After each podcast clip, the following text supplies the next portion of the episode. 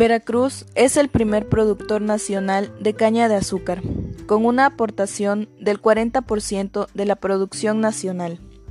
La producción de caña como tal engloba varios aspectos, desde la producción agrícola, que tiene que ver con el tipo de tierras adecuadas para la plantación, del productor y los servicios que necesita, sus gastos y pérdidas que puedan haber y de la generación de empleos y productividad dentro del sector económico.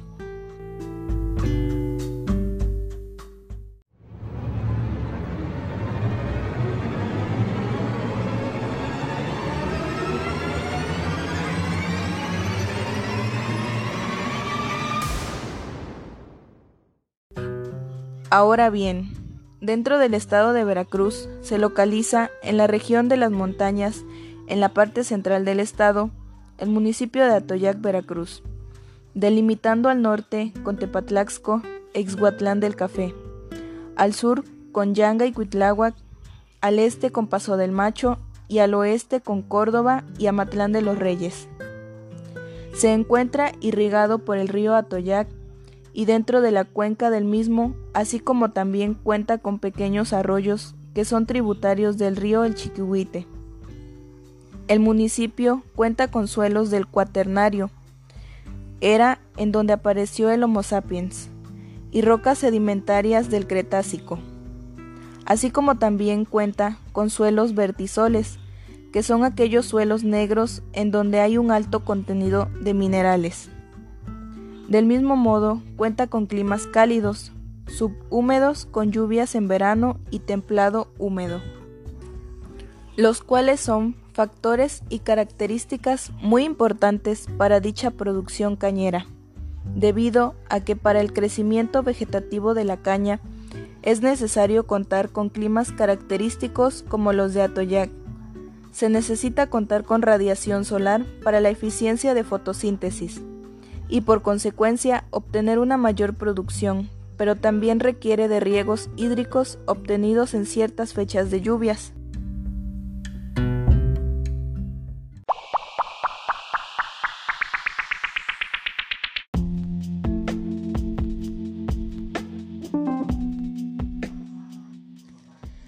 Mi nombre es Kaylee Esteban y este podcast es con la finalidad de abordar información acerca de un tema muy conocido, la producción cañera en el municipio de Atoyac, y el cual elegí para la elaboración de un proyecto estadístico y como lo mencioné en la introducción, la producción cañera abarca varios sectores. Para esto es indispensable que el productor tenga la información necesaria para trabajar el desarrollo de su producto Primero que nada, debe preguntarse, ¿qué y cuánto producir? Por supuesto que lo que va a producir es un recurso natural que necesita de cuidados e inversión.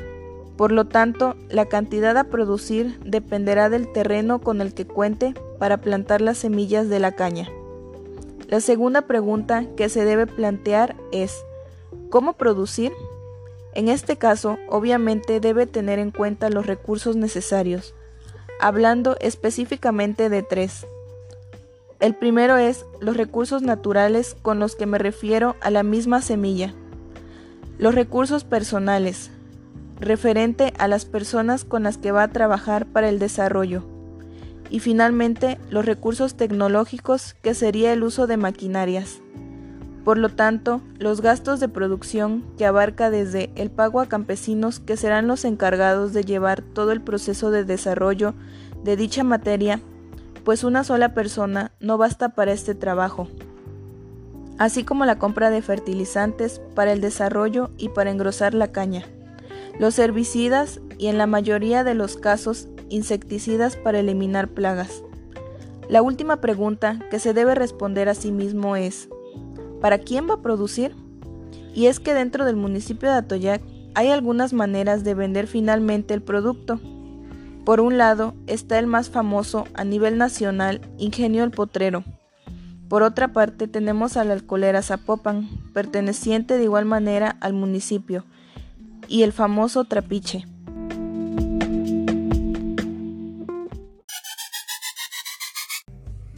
El sector cañero será el universo a tratar en este proyecto estadístico, por lo cual habrá que tomar en cuenta ciertas muestras a estudiar como una cantidad pequeña a evaluar de productores, así como campos donde se produce y los ingresos que genera a la localidad. Un tema de suma importancia para estudiar, ya que es una fuente principal de ingresos locales y siendo parte de la población es relevante conocer datos y generarlos lo más comprensible para su análisis.